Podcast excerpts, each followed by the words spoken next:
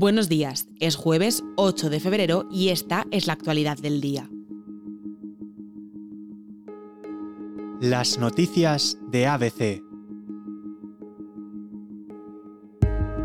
El líder de la oposición, Alberto Núñez Feijó, lamenta que el gobierno insista en torno a la aprobación de la ley de la amnistía y les afea su inacción ante algunas de las situaciones de crisis que vive el país, como las protestas de los agricultores o la falta de agua.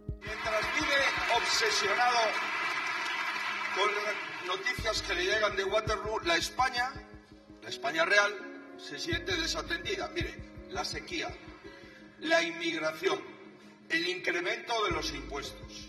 Señor Sánchez, de los españoles sin antecedentes penales también requieren la atención del gobierno.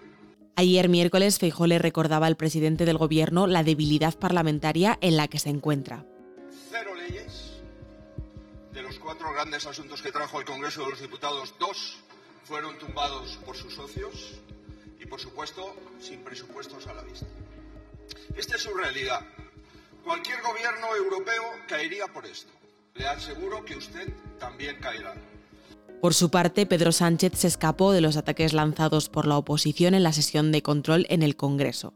En el partido parece cundir la ansiedad ante la negociación con Carlos Puigdemont después de que Junts les tumbara el texto y les obligue a su renegociación.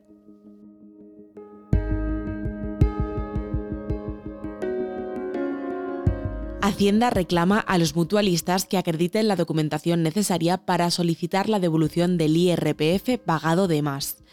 El Tribunal Supremo llama a los trabajadores que hicieron aportaciones para su jubilación a través de las mutualidades laborales para que reclamen sus cuotas fiscales pagadas de más entre 1967 y 1978.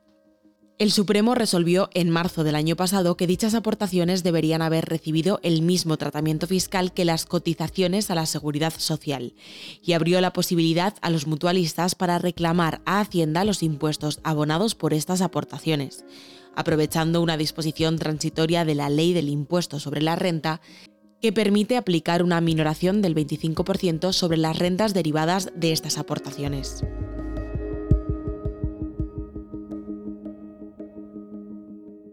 Las protestas de agricultores y ganaderos amenazan con el cierre de accesos a centros logísticos. Cientos de tractores se han echado a las calles de todo el país manteniendo en vilo a transportistas y distribuidores con cortes en las carreteras, que esperan que no afecten al abastecimiento de los locales y supermercados.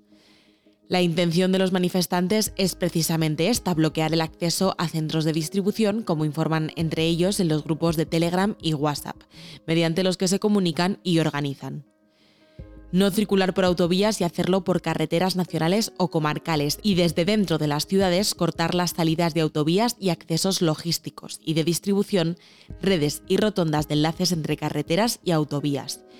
Este es uno de los objetivos que comunican vía mensaje. Por último, hablamos de las novedades con respecto al juicio de Dani Alves. Las peritos de la defensa indican que el futbolista sabía lo que hacía la noche de la violación.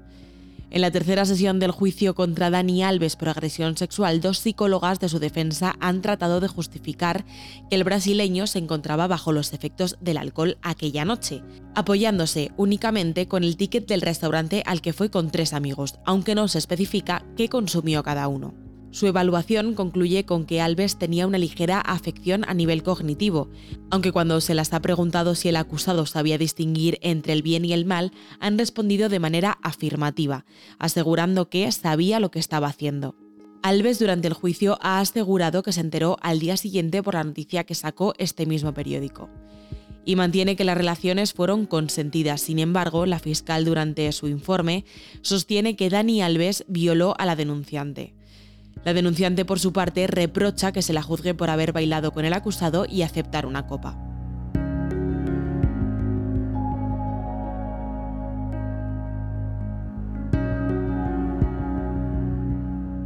Hasta aquí las noticias de hoy, pero antes de irnos recuerden que pueden escuchar las noticias de ABC siempre que quieran en las principales plataformas de podcast como Evox o Spotify. También se lo pueden pedir a sus altavoces inteligentes y por supuesto pueden acceder a este boletín desde nuestra página web abc.es.